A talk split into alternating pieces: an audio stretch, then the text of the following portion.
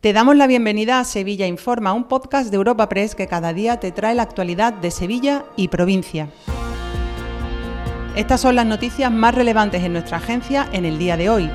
Comenzamos un nuevo episodio de Sevilla Informa este viernes 23 de febrero abriendo página laboral porque el próximo lunes empezarán los paros parciales de dos horas de duración que ha convocado el servicio de grúa municipal. Protestas que se han fijado durante 10 días y como paso previo a la huelga general prevista para Semana Santa. Este viernes había fijado una reunión en el CERCLA, el sistema extrajudicial de resolución de conflictos laborales de Andalucía, a la que no ha acudido la empresa.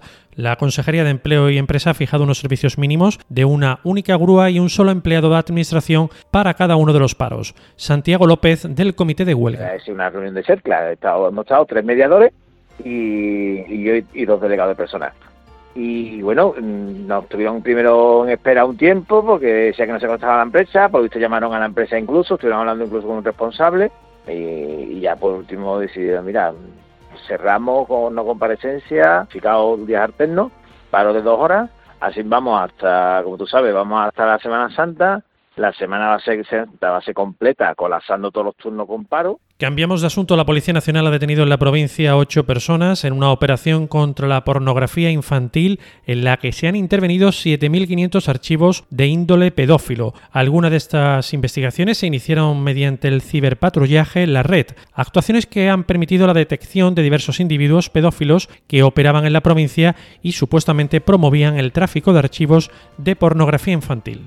Antonio Talaverón, portavoz de la policía. En una de estas investigaciones se identificó al usuario de un dispositivo en el que se localizaron miles de vídeos de índole pedófilo.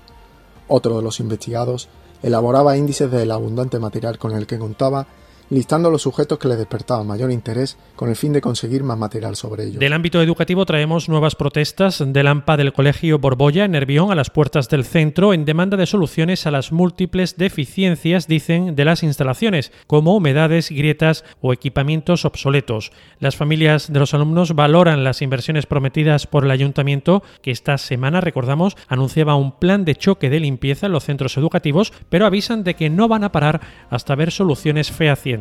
Mariby Cepeda, vicepresidenta de AMPA. Vamos a seguir manifestándonos todas las semanas hasta que veamos una solución. Ya hemos visto que el alcalde ayer eh, declaraciones lanzando un plan de choque, como dijo, pero bueno, nosotros queremos verlo.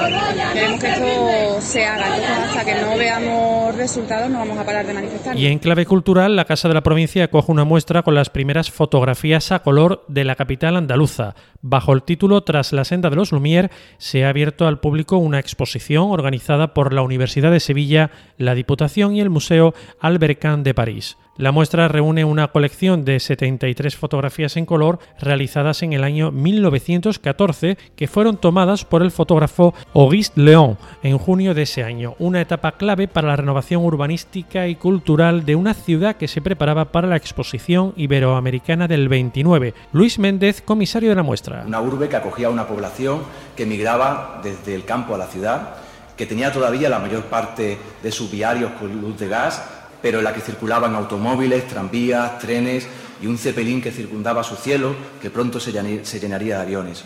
Una ciudad de calles adoquinadas sin aceras. Varios apuntes más antes del cierre. La modelo y presentadora Eva González, el galerista Pepe Cobos y el tenis Betis, junto a otros siete premiados, han recogido este viernes la bandera de Andalucía con la que han sido reconocidos por la Junta.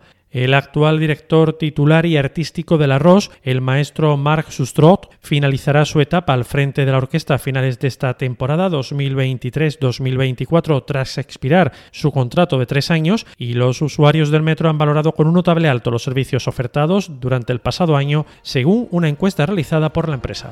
Te recordamos que puedes suscribirte y descubrir el resto de episodios de este podcast en nuestra web entrando en europapress.es barra podcast o a través de las principales plataformas de podcasting.